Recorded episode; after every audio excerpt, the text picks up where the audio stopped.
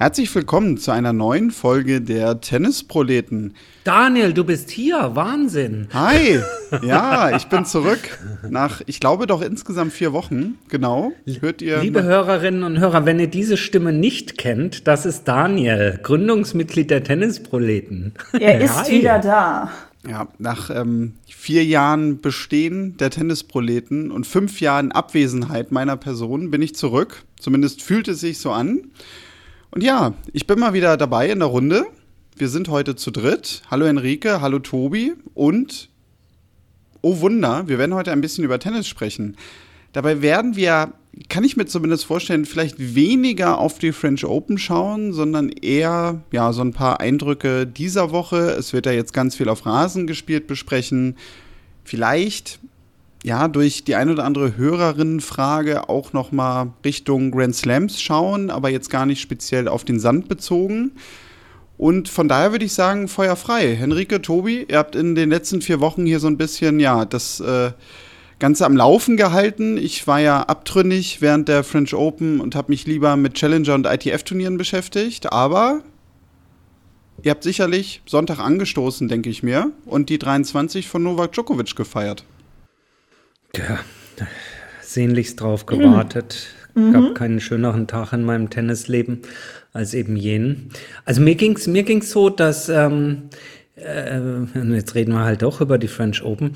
Äh, mir ging es wirklich so über weite Strecken vom Turnier habe ich gedacht, ach guck mal, ähm, hast ja Spaß, obwohl Rafa nicht mit dabei ist irgendwie. Und man sagt ja vorher, ja, es wird jetzt anders sein. Und wenn der nicht mehr mit dabei ist, natürlich war es irgendwie anders. Aber es war auch gut bis Sonntag. Und Sonntag 14.30 Uhr habe ich gedacht, du fehlst halt doch irgendwie. Also da hat er mir schon gefehlt am Sonntag um 14.30 Uhr. Und zwar am liebsten in, in Bestform weil ähm, jetzt reden wir doch drüber, aber ich fand es dann halt dann doch irgendwie so, äh, ich gönne dem Joker das ja und er hat das natürlich auch grandios nach Hause gespielt, aber irgendwie so ein bisschen, ich weiß nicht, also Daniel, du hast ja eigentlich gar nichts gesehen von Roland Garros, äh, Henrike, wie ging's dir? Ich war dann so ein bisschen enttäuscht. Ruth hat da gut mitgehalten äh, oder hat auch toll gespielt im ersten Satz, aber wenn er den halt nicht zumacht, dann war es halt doch wieder so ein Ding, zack, in drei und durch. Und da habe ich mir dann den Rafa schon wieder hergewünscht in Höchstleistung, dass das nicht einfach so rübergegeben wird an den Novak. Ja, also ich habe in der Zeit selber gespielt. Ähm, ah, besser. Besser ist das. ich bin zum Training gegangen und natürlich lief das so nebenher. Aber als dann äh, Rüd den ersten Satz nicht zugemacht hat, da war mir schon klar, okay, jetzt geht das sehr schnell vorbei. Und als ich danach dann auf Twitter und anderen Social Media Outlets ähm, das Goat-Diskussionssperrfeuer oh, gesehen habe, ja. Habe ich ganz schnell alles zugemacht, das mental innerlich für mich abgehakt und gedacht, gut, jetzt geht Rasen los, weil also dieses vergiftete Miteinanderreden greift ja jetzt wirklich um sich und ist so kindisch geworden, dass ich gedacht habe, okay, weißt du was, ignoriere es einfach. Und es hat es mir auch so ein bisschen madig gemacht. Das Damenfinale habe ich gesehen, das hat großen Spaß gemacht. Ähm, und beim Herrenfinale, weil ich das auch so ein bisschen vermutet hatte, dass es dann wieder in diese Diskutiererei geht, habe ich dann gedacht, weißt du was, da habe ich dieses Jahr den Nerv nicht für, lästet einfach. Gehst du hm. selber spielen. Also, also Daniel, du hast es insofern wahrscheinlich auch nicht vermisst, oder? Ach ja, doch. Also ich muss sagen, das war, glaube ich, wirklich das Grand Slam Turnier, von dem ich am wenigsten gesehen habe seit so sieben, acht, neun Jahren. Mhm. Das auf jeden Fall. Also erste Woche eigentlich so gut wie gar nicht, weil da war ich ja in Troisdorf beim kombinierten Challenger ITF-Turnier Damen Herren. Und ja, da ist es halt so, da, da tauchst du natürlich, tauchst du über so ein bisschen in deine eigene Welt ab, wenn du da arbeitest. Und klar hast denn auch nicht wirklich die Zeit, machst vielleicht hier und da irgendwie mal nebenbei einen Bildschirm an, aber kommst auch nicht wirklich zum Schauen. Ja, guckst maximal Ergebnisse, oder? Ja, genau, also genau. Ja, ja, guckst abends irgendwie Ergebnisse drüber.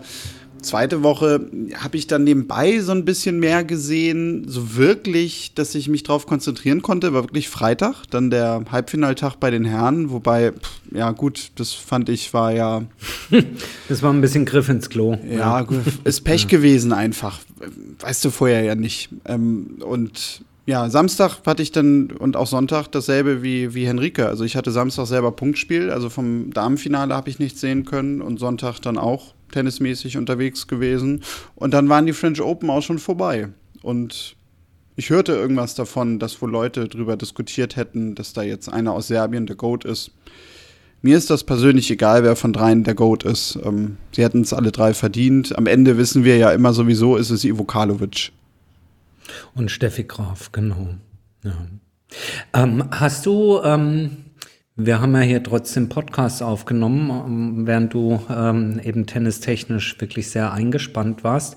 Weiß nicht, ob du gehört hattest, dass äh, wir oder Henrike, eigentlich was ich, ich habe mich, glaube ich, 5000 Mal entschuldigt, dass wir so viel äh, gemeckert haben und, und äh, so viel äh, kritisiert haben. Aber ich habe diese Woche nochmal drüber nachgedacht und bin eigentlich zu dem Schluss gekommen, äh, doch, wir dürfen und wir sollten das machen. Wir sollten weiter subjektiv und leidenschaftlich und auch kritisch das Ganze verfolgen, weil ich glaube, das hat, ähm, und ich hoffe, Daniel, da gibst du mir recht, das hat uns als Podcast immer ausgezeichnet und sollte uns auch weiter auszeichnen, dass wir, wenn es was zu bemängeln gibt, und auch wenn es subjektiv und leidenschaftlich ist, aber trotzdem auch irgendwie immer fair, dass wir es benennen. Und zwar, ich kam deswegen nochmal drauf, weil wenn ich nochmal so Revue passieren lasse, das ist jetzt nichts, was während Roland Garros passiert ist, nur da ist es mir nochmal deutlich geworden, dass natürlich das Produkt Tennis von den übertragenden Anstalten und äh, von Roland Garros selber. Und das gilt natürlich für Wimbledon und die US Open genauso. Äh, das gilt bei allen anderen Turnieren für Tennis TV oder früher war es WTA TV. Die machen ihr eigenes Produkt ja nicht schlecht. Ja, ich meine, äh, Bayern TV oder Borussen-Kanal oder sowas würde ja auch nie schlecht und kritische, eine kritische journalistische Distanz zu ihrem Produkt aufbauen, was sie verkaufen möchten. Und vielleicht ist es dann auch zu viel verlangt. Und äh, deswegen finde ich es eigentlich gut, wenn wir hier weiterhin auch den, den Finger in die Wunde legen. Das ist mir so im Nachklapp nochmal noch mal aufgefallen. Heißt, es ist so immer dieses, oh, der, der Shot of the Year oder sowas. Und ich fand das ganz extrem beim, ich glaube, was beim, beim Halbfinale sogar, beim Halbfinale von, äh, äh, von Zverev gegen Ruth, was so äh, dahin plätscherte am Anfang oder also äh, weiß Gott nicht hochklassig war, kam irgendwie ein Tweet von der ATP Tour both are already on fire und lightning the sky und überhaupt und äh, hier Emoji und Donnerkugel und Blitz und alles und fast zeitgleich schrieb Andreas Thies von Chip and Charge einen Tweet, äh, beiden Spielern merkt man die Nervosität noch an, bisher eher mittelmäßiges Tennis. und da habe ich gedacht, ja, genau dafür sind wir, also Chip and Charge und wir auf, auf Tennis-Twitter und wir von den Tennisproleten da, auch mal einen Finger in die Wunde zu legen und zu sagen, das war jetzt gerade nicht so pralle. Oder? Also ich würde dir zustimmen. Auch wenn du so manches Interview mit, mit so manchem Experten hörst, und ich will das gar nicht auf Deutschland beschränken oder den deutschen Outlet. Da ist mir schon öfter der Gedanke gekommen, die müssen ein anderes Match gesehen haben als ich. Weil da wird teilweise eine Begeisterung ausgestrahlt oder auch eine Analyse von Schlägen gemacht, die jeglicher Statistik des Matches widerspricht und äh, offensichtlich ich was anderes sehe als die. Und das hat schon äh, inzwischen was äh, ja, inflationär häufig ist, dass mir bei bestimmten KommentatorInnen, ich betone es jetzt mal so, um das wirklich fair zu verteilen, da ich mich auch frage, ob da noch genug Distanz und oder Interesse herrscht, das Ganze qualitativ hochwertig zu betrachten. Und es ist ja auch völlig okay, mal zu sagen, weißt du was, war jetzt eher nichts. Ist ja, ja. auch mal so. Ja, Es gibt 0-0s im Fußball und äh, es gibt eben auch äh, eher mittelmäßige Tennismatches. Und ich finde, dazu kann man stehen. Man kann sein Produkt äh, trotzdem verkaufen. Man kann das Produkt, was man eingekauft hat als Fernsehsender, um es zu broadcasten, kann man trotzdem natürlich positiv äh, darstellen und alles, aber vielleicht hm, ist eine ganzheitlichere Begleitung des Ganzen und auch mal eine kritische Würdigung, Würdigung führt eigentlich zu einem noch viel, viel attraktiveren Produkt für Zuschauer, die sagen, Mensch, bei XYZ Sport oder bei diesem äh, Himmelfernsehen oder was auch immer, da schalte ich gern ein, weil das ist toll, wie die das aufbereiten, ist toll, wie sie es redaktionell begleiten. Ähm, aber es hat auch eine gewisse journalistische, kritische Distanz und die ist, die ist schon, finde ich, es ist jetzt gefühlt, aber gefühlt in den letzten Jahren ist sie schon deutlich zurückgegangen. Ja. Wer sie dann doch ähm, äh, übrigens auf, aufbringt, äh, und man kann sie ja häufig an ihm reiben, aber ich habe in diese Woche gehört, ist Michael Stich bei den Kollegen, Podcast-Kollegen von Sky. Äh, und da war ich ausnahmsweise mal 100% seiner Meinung. Ähm, wenn man so ein Halbfinale wie Zverev gegen Ruth verliert, dann gratuliert man und dann sagt man, der Gegner war klasse. Und dann schiebt man nicht hinterher, dass man was am Oberschenkel hat, weil es schmälert die Leistung des anderen, der dich übrigens im dritten Satz 6-0 vom Platz geschossen hat. Ja. Das äh, ist, weiß ich nicht. Merke ich auch bei Medenspielen immer wieder, wenn man sich danach der Hand gibt, hey, man kann doch aufrichtig gratulieren. Und dann nimmt man die Gratulation an, oder andersrum, derjenige, der verliert, ja, und, und, dann hält man einfach mal ins Maul. ich kann es nicht anders sagen. Das ist nicht, das fand ich nicht fein, das war nicht respektvoll im Umgang. Ja, das ja. scheint jetzt eine harte Diskussion zu werden, von den Reaktionen her. Wollt also ihr wirklich an die, auf diesem Hügel sterben oder? Ja, also weil, also da muss ich sagen, klar, das ist natürlich so ein Ding, da kann ich mich drüber aufregen. Ich kann mir aber auch umgekehrt denken, gut, also vielleicht hat er das einfach nur gesagt, um sich selbst zu erklären. Ja, aber das macht man doch nicht. Er hat es ja selber gesagt. Ich will die Leistung nicht schmälern. Ja, ja eben. Aber, genau, Punkt. Und das ist aber. dann immer so eine unglückliche Formulierung. Ich weiß, ja. was du meinst. Man kann es natürlich einerseits nicht wegleugnen, wenn du irgendwie verletzt bist oder nicht. Dann hat das einen Einfluss. Aber die Frage ist, wie sprichst du drüber, ne? Ah ja, Musik. Musik irgendwie. Sag mal, ähm, ich bin gerade, ich bin schon wieder in Krawallstimmung. Ähm, jetzt gehen wir mal Richtung Rasen. Ja, mein Krawall ist, äh, erklärt mir mal, wie schaffe ich es bis Wimbledon auch nur irgendwas Schönes am Spiel von Hubert Hurkacz zu entdecken? Jetzt kommst du mit der Nummer. ja? Das versuchen wir dir doch schon seit Monaten beizubringen. Nee, versuchen wir ja, gar nicht. Das ist eigentlich ich glaube, ich, ich glaube, ich habe es letztes Jahr bei Rasen schon mal gefragt. Also sagt mir mal, glaub, sag, ja. sag, mir eine Sache, auf die ich achten soll, wo du sagst, ey, da kannst du dich verlieben. Ja. Ich glaube einfach, dass das Problem in Anführungszeichen ist, bei Hubert Hurkacz, wenn gerade die Laola durch den Center Court in Stuttgart geht, dass er klinisch so klar und gut spielt, was halt auf diesen Belag Rasen bezogen ist, dass er halt einfach nicht viel mehr machen muss, als gewisse Grundschläge zu spielen. Also ich hatte jetzt gerade so nebenbei ist gerade dieses Halbfinale Strofurkatsch und, und da hatte ich halt so ein paar Aufschlagspiele von ihm gesehen.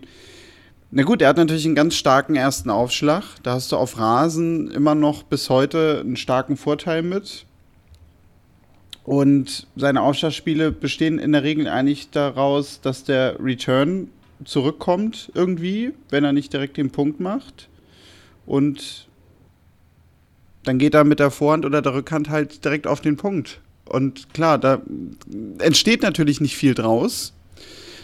Aber vielleicht, das habe ich dir, glaube ich, auch im letzten Jahr schon gesagt, Mensch. ist gar nicht Hubert Hurkacz das Problem, sondern in dem Fall dann wirklich natürlich eher der Rasen.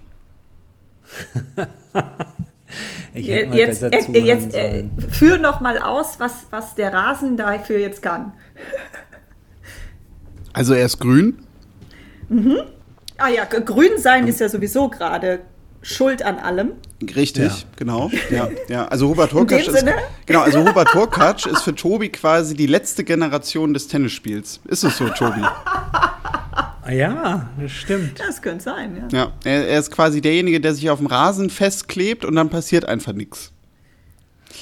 Also, äh, also Hubert Hurkacz ist äh, praktisch das, das, ja, ja, habe ich verstanden. Also ja, aber manche sagen, ist, der ist linksgrün versifft, ja, richtig. Links, ja? Also das ist wirklich das aller, allerletzte. Das oi, allerletzte. Oi, oi. Aber ich weiß, Mann, was du meinst. Mann. Ich habe ja letztes Jahr in Halle das Finale gesehen zwischen Hubert Hurkacz und Daniel Medvedev. Mhm. Und da ist das halt genau das gewesen. Hurkacz war halt so, hat einen so Bombetag erwischt beim Aufschlag. Und Medvedev war deutlich schlechter unterwegs, ähm, dass das einfach, ja, das war irgendwie langweilig, aber nicht, weil es schlecht gespielt war oder so, sondern weil Hubert Hurkacz halt so effizient, aber dabei auch irgendwie so wenig reizvoll spielt, dass das halt so an dir vorbeigerauscht ist. Hm. Da war, glaube ich, das Spannendste wirklich die die Dame von der letzten Generation, die sich versucht hat, ans Netz zu ketten. Ach, ach stimmt, das war ja auch noch. Ja, also doch.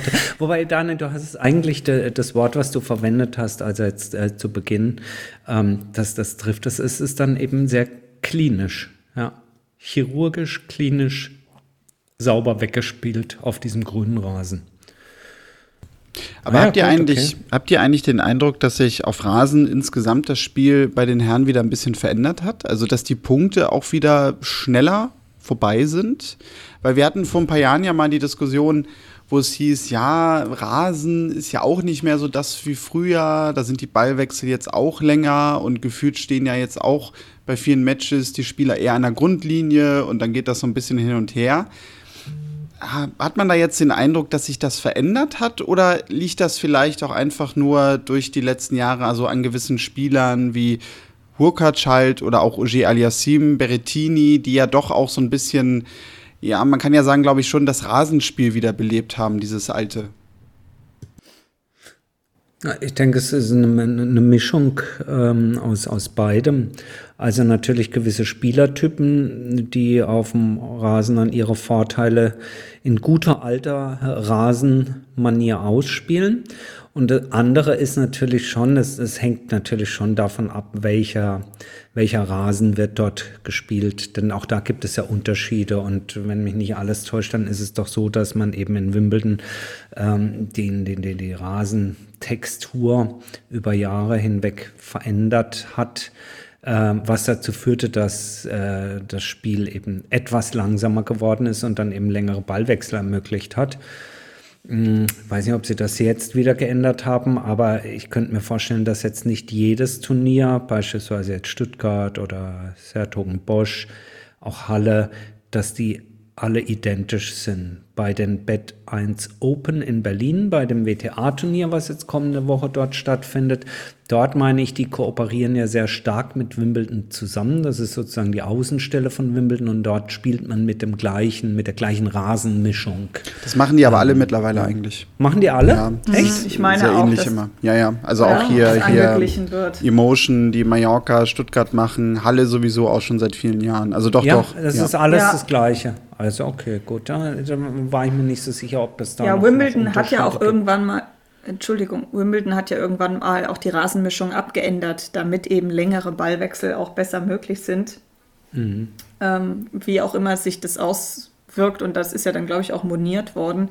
Ich frage mich nur gerade, ob das, ich meine, die Rasensaison ist noch jung, aber zum Beispiel in Stuttgart ist es ja wirklich brüllend heiß. Also da wird das Spiel an sich ja auch aufgrund der Temperaturen schneller sein, weil der Boden ist furztrocken. Der wird, der, der Boden wahrscheinlich noch mal eine Runde schneller zu spielen sein. Ja. Kann ich mir auch vorstellen, dass das natürlich ähm, Auswirkungen hat. Ja. Ja, was mich, was mich immer, immer wundert, ist, ähm, Ich hatte mir mal das Starterfeld angeguckt in Berlin bei dem Damenturnier, was dort jetzt äh, stattfinden wird. Das ist ja ein total klasse besetztes Turnier, obgleich es ein paar Absagen jetzt kurzfristig gab. Aber äh, das ist schon die Creme de la Creme des Tennis, äh, was da antritt. Und äh, nur so rein Interesse halber, ich habe jetzt keine Zeit dahin zu fahren, würde mir das natürlich schon gerne mal angucken, aber wollte mir mal angucken, was so die Tickets äh, kosten. Auch da muss ich sagen, für dieses Starterfeld so hochklassig, das bewegt sich in einem Rahmen, der ist okay. Ja. Es war nur so auf der Suche nach Stress und Streit, ja, war ich schon gefasst, dass da was kommt. Und nee, das ist auch, auch gut, finde ich richtig gut. Ähm, was mir aber aufgefallen ist, ist immer wieder, und ich frage mich das, ey, wie schlecht teilweise semi-professionell so die mediale Darstellung im Tennis ist, äh, wenn ihr euch die Website anguckt oder, oder übers Smartphone da drauf geht. Ey, da sind Spielerporträts, da sind keine Fotos drin, da sind nur Scherenschnitte drin äh, und, und, und. Und dann denke ich immer, hey, wir reden ja hier nicht irgendwie vom Sportfest vom SV Neustadt oder Tennisclub, äh, keine Ahnung, äh, Neuhofen, ja, sondern von einem ich möchte sagen, fast schon Premium-Produkt der WTA, zumindest also ein sehr hochdotiertes, Weltklasse besetztes Weltklasse-Turnier. Und dann kommt man wieder so lapidar dahin mit so, ich muss wirklich sagen, mit, mit, mit schlecht gemachter Außendarstellung. Henrike, wir hatten es neulich davon, wie sich Damen-Tennis verkauft. Weiß nicht, ich habe jetzt Stuttgart nicht gecheckt, ob die das besser machen, ja. Ähm, aber da haben wir irgendwie noch ein Problem, Henrike, oder? Wie Damen-Tennis dargestellt wird nach außen hin? Ja, ob das jetzt ein grundsätzliches Damen-Tennis oder Damen-WTA-Problem ist, manchmal frage ich mich auch, ob das nicht eher so ein deutsches Turnierproblem ist. Also, dass wir Deutschen vielleicht einfach auch nicht vielleicht die ex expressivsten und besten Social Media Menschen sind, ne? Oder ob wir da vielleicht besonders kritisch sind. Ich weiß es nicht, weil es gibt auch genauso viele ATP-Posts, also wie du ja vorhin auch erwähnt hast, wo du da sitzt und denkst so, ach ja, ist das jetzt wirklich das, was ich brauche oder will? Weiß ich nicht, habe ich mir ehrlich gesagt nie darüber Gedanken gemacht. Aber klar, man würde schon vermuten, wenn du da halt einen großen Sponsor hast dahinter, der da auch viel rein investiert, warum auch nicht mal was wagen? Aber wie gesagt, das ist dann auch wieder so eine Frage. Manchmal denke ich, es ist so ein bisschen so ein deutsches Ding. Also, dass mal mutig sein, mal ein bisschen was außerhalb dessen der sicher eingetretenen Pfade, dass das auch ein Problem ist. Aber vielleicht fragen wir da Daniel, mal unseren Technikfuchs hier. Was sagst du dazu? Du bist auch der Jüngste in der Gruppe. Also du bist doch voll, das ist doch voll dein Ding.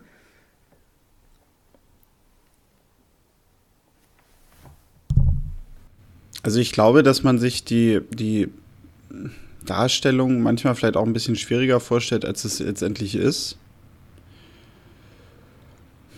Ich muss sagen, ich, also ich finde die Darstellung eigentlich gar nicht so, so schlecht, aber da bin ich vielleicht auch sogar dann ja meiner Generation, wobei weiß ich gar nicht, mit über 30 fühle ich mich social media mäßig eigentlich immer sehr alt.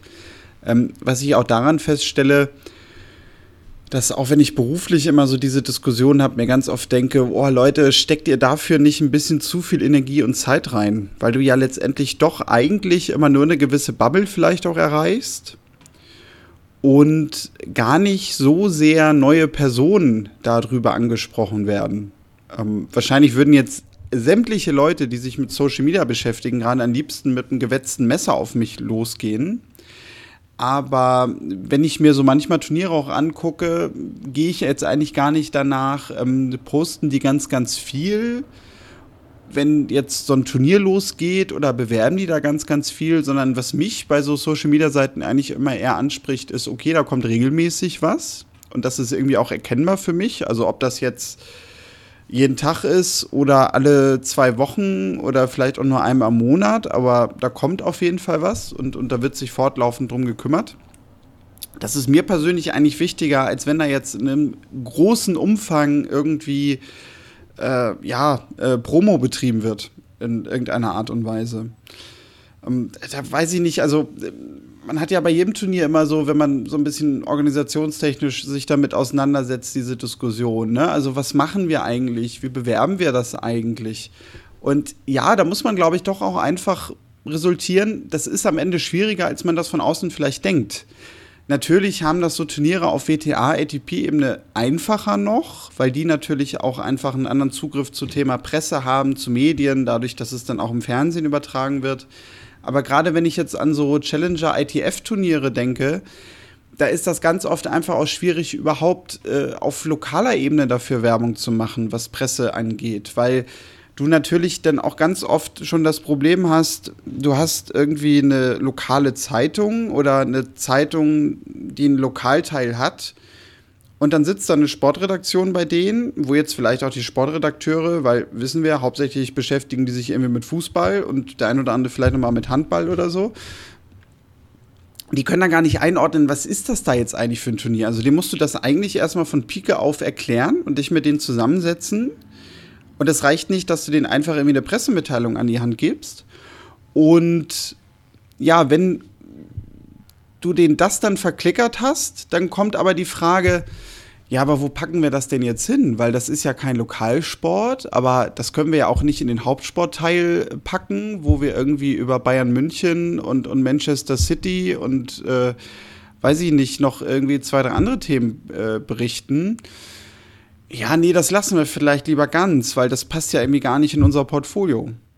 Krass. Und dann sitzt du da natürlich auch so ein bisschen als Turnierveranstalter, Organisator und denkst dir so, naja gut, das ist jetzt natürlich nicht der Effekt, den ich haben wollte. Ich habe da jetzt irgendwie ganz viel Zeit rein investiert und am Ende sagt ihr zu mir, ja, eigentlich wissen wir gar nicht, was wir damit anfangen sollen, aber macht irgendwie mal. Und es Krass. ist zum Beispiel auch gerade für so kleinere Turniere immer unheimlich schwer, sowas wie Medienpartner oder so zu finden. Also es ist jetzt nicht so, dass wenn du als äh, Turnierveranstalter da bist und sagst, hier, liebes Lokalradio, was es ja gerade auch so im NRW-Bereich oft gibt, oder lokale Presse, ähm, wir haben hier ein ganz tolles Produkt und da kommt dann zum Beispiel auch jemand wie Oskar Otte, habt ihr nicht Bock, da irgendwie was zu machen? Dann ist es nicht so, dass die sagen, hurra, hurra, das machen wir jetzt und das finden wir ganz toll, sondern da musst du dann ganz oft auch ganz viel Zeit rein investieren und auch immer doch mal, ich sag jetzt mal, mit ein bisschen Nachdruck nachfragen, Leute, wie sieht's denn aus? Und das Ganze vielleicht auch zum zweiten und dritten Mal erklären, was man da eigentlich genau macht. Das ist für uns natürlich ganz einfach, weil wir beschäftigen uns jeden Tag mit Tennis. Ja, ja. Uns ja, sind diese ganzen Ebenen natürlich auch irgendwie bewusst und wir wissen irgendwie, dass es total cool ist, äh, dass du, ne, so wie bei Jan-Lennart Struff jetzt, dass der natürlich letztes Jahr irgendwie Challenger gespielt hat oder dass jetzt auch ein Dominik Thiem bei so Challenger-Turnieren kommt. Klar, das hatte nochmal einen anderen Effekt. Aber das alles drumherum, ähm, das ist für die Leute auch ganz schnell, ah, das sind irgendwie Leute, die Tennis spielen, aber mehr auch nicht. Ja, ja, da, da hast du natürlich einen Punkt. Und geh mal durch Deutschlands Fußgängerzonen und frag die Leute, wer Oskar Otte ist. Ähm, da wird, und nichts gegen den lieben Oscar, von unserer Seite sowieso schon gleich gar nicht, aber da wird nicht viel kommen. Das ist ja sowieso das Faszinierende auch immer wieder in äh, Tennis Deutschland, wie viele aktive Tennisspieler es unter dem Dach des DTB in den Vereinen gibt. Aber wie wiederum, ich habe keine Zahl, aber wie gefühlt wenige sich wiederum mit dem Profitennis äh, ich will noch gar nicht das Wort auskennen verwenden, sondern äh, das, das überhaupt begleiten, wahrnehmen. Also natürlich wissen die Menschen, wer ein Roger Federer ist und sowas, aber dann hört es auch fast schon wieder auf. Das ist, äh, das ist wirklich, äh, äh man kann selber, wie du sagst, wenn wir uns so in unserer Tennisblase bewegen, kann man es eigentlich gar nicht glauben. Aber da hast du natürlich total einen Punkt, ja. Und ich lese halt äh, alles auf Twitter oder wie auch immer, was zur Verfügung gestellt wird. Und dazu halt noch eine große deutsche Tageszeitung, die dafür bekannt ist, dass sie Tennis auch extrem viel Platz in ihrem Sportteil einräumt. Aber das tut sie alleine ja schon äh, fast schon als Alleinstellungsmerkmal. Also die andere große aus der Bankenstadt hat längst nicht so eine Tennis-Coverage wie die aus, aus, aus Bayern. Das ist schon irre. Und danach hört es ganz auf. Also eine Bildzeitung hat, ja gut, die schreibt mal was über Zverev im Viertelfinale oder so, aber dann ja, die Bild macht das auf. doch nur, wenn Boulevard geht. Hier so ja, Tsitsipas ja. sowas greifen sie ja. dann auf, weil das oh, doch ja. irgendwer mitkriegt, aber das war es dann auch. Daniel hat natürlich recht, auch weil Social Media unglaublich schwer zu betreiben ist. Ne? Du musst viele Stunden rein investieren, um da so 30 Sekunden rauszukriegen. Und ähm, du musst dich natürlich auch mit nicht un unendlich vielen Mitteln gegen eine riesen Konkurrenz auch behaupten, ne? weil es wird ja nicht nur Tennis berichtet, sondern es gibt auch noch 30 andere Sportarten und also was. Was mich immer nur, und das ist das Einzige, wo ich dann denke, okay, dann, wenn Turniere das nicht leisten können, dann lass Social Media lieber ganz und beschränk dich auf eine Website. Was ich halt hasse, ist, wenn auf Social Media so bestimmte Unterbrechungen, zum Beispiel es regnet, oder es hat sich irgendwas verschoben, wenn solche Informationen da dann nicht on time irgendwie erscheinen. Mhm. Das ist ja. das Einzige, was ich so ein bisschen dann doof finde, weil dafür kannst du dir irgendeine Vorlage zimmern, irgendein Bild. Auf Twitter brauchst du das noch nicht mal. Und das ist eine Sache von wirklich ein paar Sekunden. Hau da einfach die Info rein und dann kann sich wenigstens jemand kann das, da hat dann eine Chance, sich zu informieren. Also das ist immer so das Einzige, was, was ich dann wirklich blöde finde, weil dann denke ich mir, wozu hast du einen Social-Media-Account, wenn noch nicht mal das geleistet wird? Aber vielleicht bin ich da auch zu anspruchsvoll und das ist halt gerade bei kleinen Turnieren nicht abbildbar, weil du musst ja auch jemanden, der für Social Media dann zuständig ist, bezahlen. Ne? Ja, musst du. Und wenn du dann wiederum den Social Media Post als solchen nicht bezahlst, sondern nur hoffst, dass du aufgrund deiner Hashtags und deiner Genialität durchkommst, dann wirst du wieder Opfer des äh, Algorithmus, den wir zwar nicht kennen, der aber natürlich bezahlte Posts ähm, auch entsprechend anders pusht. Ich sehe das bei uns immer hier von den Tennisproleten, was wir so machen. Du merkst es ganz klar, wenn es so auf die großen Turniere zu ähm, geht, dann kriegst du plötzlich Traffic, dann kriegst du plötzlich Reichweite, auch mit den Posts, die wir so auf Instagram mal rausschießen. Das geht aber bis zum Samstag so ungefähr, Samstag, Sonntag. Und wenn das dann aber losgeht in Roland Garros oder in Wimbledon, dann merkst du, da können wir noch so einen lustigen Spruch raushauen. Du kommst nicht auf die gleiche Reichweite wie vorher, weil natürlich A, viel mehr Traffic ist äh, und auch viel mehr bezahlte Partnerschaften und sonst was unterwegs sind. Sprich, du, du kriegst die Reichweite zu deinen Adressaten nicht mehr hin äh, so wie du das sonst hinkriegst. Und wenn du dann, und das ist das, was Daniel auch gerade eben sagte, wenn du dann überlegst, wie viel sozusagen Energie, äh, Kreativität, Liebe, Einfallsreichtum du in einen Post reinsteckst, ja, bis er so ist, dass du sagst, ah komm, den jagen wir raus, ja, und der Ertrag dann so kümmerlich ist, dann ähm, bin ich bei dir, Daniel, zu sagen, ach man, Lass uns mal auf unseren Podcast konzentrieren. so, und vergiss den Post. Nein, wir machen es natürlich weiterhin, aber äh, insofern schließt sich da so ein bisschen äh, der Kreis zu dem Thema, was ich aufgemacht habe. Und da hast du sicherlich einen, äh, sicherlich einen Punkt da, nicht zu sagen, sich manchmal auch wieder zu neu zu fokussieren, zu sagen, wo, wo stecke ich meine Energie rein? Also ist das äh, Bildchen von Spielerbildchen von Carolina Muchova auf der Bett 1 äh, Open-Seite. Ist das jetzt wirklich wichtig, um da für Traffic zu sorgen oder tut es halt auch so? Ja. Spannendes Thema. Ähm, wo wir gerade bei den Damen sind, Henrike, dich wollte ich noch fragen. Wir haben eine äh, Leserfrage. Jetzt, jetzt, gehen wir immer weiter zurück in den Medien. Eine äh, Hörer, wie auch immer, Leserfrage, auf jeden Fall eine Frage auf ähm, Saschan auf Instagram bekommen äh, von einer lieben Begleiterin, nämlich der äh, Julia. Genau, Julia, die schrieb uns: Hallo zusammen. Mir hat sich mal wieder eine Frage aufgedrängt. Warum werden Damenspiele auch bei den Grand Slams nur auf zwei Gewinnsätze gespielt? Könnte man sich da nicht auch mehr vorstellen oder wäre es oder wäre das körperlich nicht machbar? Das würde mich interessieren, ob da Damen Interesse hätten. Der fünfte Satz könnte ja vielleicht zur Verkürzung auch ein Match-Tiebreak sein. Jedenfalls schätze ich, bekommt das Damentennis dann äh, so äh, jedenfalls bekommt das Damentennis ja generell weniger Aufmerksamkeit und durch viel kürzere Spieldauer äh, wird das eben erst recht nichts. Äh, könnte das nicht eine Idee sein? Enrique, du hast dich damit schon mal beschäftigt in der Vergangenheit und du hast zumindest eine Teilantwort darauf, oder? Ja, ich habe mich vor Jahren damit mal beschäftigt, als mal wieder diese Diskussion aufkam, warum Frauen bei Grand Slams dasselbe kriegen wie Männer, weil ja Männer mehr spielen müssen.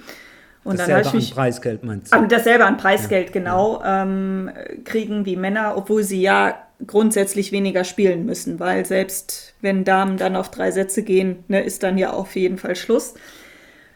Ähm, ich muss sagen, warum das so ist, inhärent, also welche ursprüngliche Überlegung da mal hinterstand, das konnte ich tatsächlich nicht rausfinden. Also es gab zumindest für mich jetzt nicht erkennbar und ich muss auch ehrlich sagen, ich habe es nicht jahrelang gesucht, gab es nirgendwo, dass mal irgendwer gesagt hat, the reason is, ähm, das nicht. Aber wenn man sich mal anguckt, wann die Grand Slams erfunden wurden oder anfingen und wann dann auch die Damen ähm, Einzel und später dann auch Doppel zugelassen wurden, dann kann man sich wahrscheinlich historischen Grund äh, zusammenschließen, weil Wimbledon hat für die Herren 1877 und Wimbledon ist das älteste Tennisturnier 1877 die erste Herrenrunde ausgespielt und hat dann sieben Jahre später, 1884, das erste Damenmatch zugelassen. Und bei den Grand Slams ist es tatsächlich so, dass von Anfang an die Damen nur Best of Three gespielt haben, also äh, auf zwei Gewinnsätze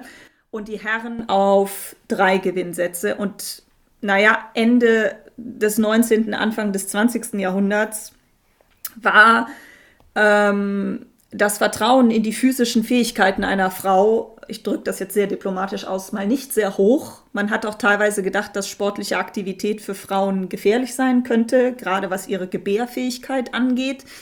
Und ich denke mal, dass es daraus erwachsen ist, dass man einfach gesagt hat, man kann Frauen nicht so belasten. Wenn man sich den Wissensstand heute anguckt über Sport und Sportarten, und da muss man jetzt mal einschränkend hinzufügen, Sport ist generell noch gar nicht so gut erforscht. Es gibt Sportarten, die sind gut erforscht oder besser erforscht, aber viele, zum Beispiel Kraftsportarten, also jetzt hier so Kreuzheben, Bankdrücken, da weiß man noch gar nicht so viel drüber.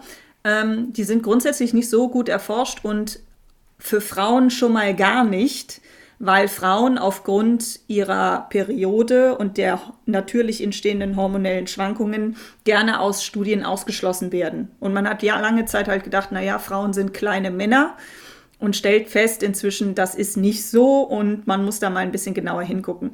Anyways, also ich denke, dass die Ursprungsidee mal war, tatsächlich einfach historisch bedingt, Frauen schaffen fünf Sätze nicht. Was ich aber eigentlich nicht wüsste, warum nicht, weil Frauen können gebären. Die Erstgeburt bei einer Frau dauert im Schnitt 12 bis 14 Stunden. Die Zweitgeburten oder Folgegeburten so sechs bis acht Stunden. Und das ist schon hohe körperliche Arbeit. Nicht, dass ich das selber schon mal erfahren hätte. Ich habe keine Kinder, aber was ich so erzählt bekommen habe, ist das jetzt auch kein Spaziergang. Und man muss sich einfach mal angucken, was Tennis ist. Tennis ist eine Ausdauersportart. Also es kommt am Ende daran, darauf an, lange durchzuhalten und lange muskulär, äh, ich sag mal, die Belastung aushalten zu können. Und es ist tatsächlich so, dass im Vergleich zu kraftdominierten Sportarten, also wo es darauf ankommt, viel Muskelmasse zu haben, die auch viel Last tragen kann und sehr, sehr explosiv ist, weil da auch das hilft, eine Last besser zu heben, ähm, Tennis ja vor allen Dingen es eher darauf ankommt, dass du halt lange gut laufen kannst. Und in Ausdauersportarten ist die Diskrepanz zwischen Damen und Herren deutlich, deutlich geringer. Es ist sogar so, dass in bestimmten Sportarten wie Ultramarathons, also das sind Marathons, die ganz klar über die klassische Marathonstrecke von, was sind das, 42,195 Kilometer oder so in der Ecke äh, hinausgehen, es ist tatsächlich so, dass äh, Frauen Männer auch schlagen können. Das hat andere Gründe, aber sie sind halt auch im Schnitt nicht schlechter als Männer. Das heißt, was man heutzutage weiß, auch zum Beispiel, wie die Muskeln von Frauen aufgebaut sind und wie, ähm, wie, ja, wie, wie, die Fähigkeit ist, zum Beispiel Fett zu verbrennen, ähm, sollten Frauen tatsächlich in der Lage sein, Best of Five zu spielen. Außerdem, Frauen haben auch Best of Five schon gespielt. das, was früher mal die, oder was heute die WTA-Finals sind, ist, sind, glaube ich mal, für zehn Jahre ist das Finale in fünf, auch auf fünf Sätze gegangen. Also die haben äh, Best of Five gespielt und ich glaube, drei Matches gingen auch über die volle Distanz.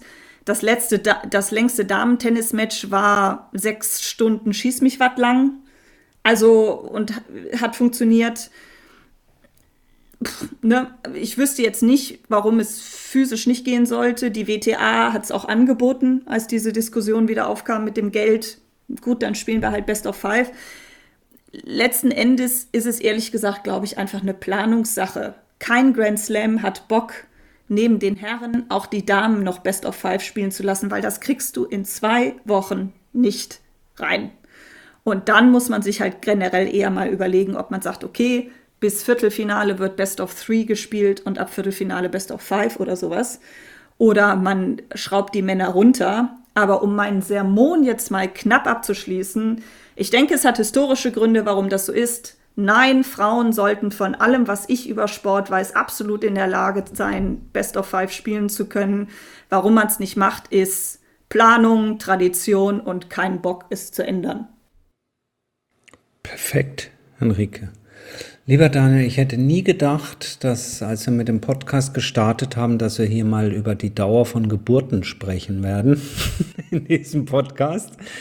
Aber ähm, auch das Thema haben wir jetzt äh, dank dir, Henrike, äh, hervorragend mit eingebunden. Und äh, insofern würde ich sagen, haben wir doch eine ganz, runden, ganz runde Geschichte diese Woche wieder rund ums Tennis hinbekommen. Oder hast du noch einen Punkt, Daniel? Hm, ich hätte einen, aber den können wir auch gerne nächste Woche machen. Ich glaube, da passt er sogar besser. Okay. Und nee, sonst bin ich eigentlich auch zufrieden für diese Woche. Ja, dann würde ich sagen, schön, dass du wieder dabei bist. Kannst du deinen alten Spruch noch? Du meinst das hier mit dem Kontaktiert uns? Richtig. Ja, ich, ich, ich versuch's mal. Also Leute, wenn ihr eigene Themen habt, die wir hier mal besprechen sollen, oder ihr vielleicht denkt, Mensch, also das, was wir heute besprochen haben, ja, das sehe ich ein bisschen anders, dann schreibt uns zum Beispiel gerne eine Mail, kontakt.tennisproleten.de oder kontaktiert uns über die sozialen Netzwerke, wie es eben auch Julia gemacht hat. Bei Instagram, Twitter und Facebook findet ihr uns unter Tennisproleten. Und sonst würde ich sagen, euch beiden vielen Dank, euch da draußen vielen Dank, dass ihr uns weiterhin so treu zuhört. Wir hören uns in der nächsten Woche wieder. Bis dann, macht's gut und tschüss.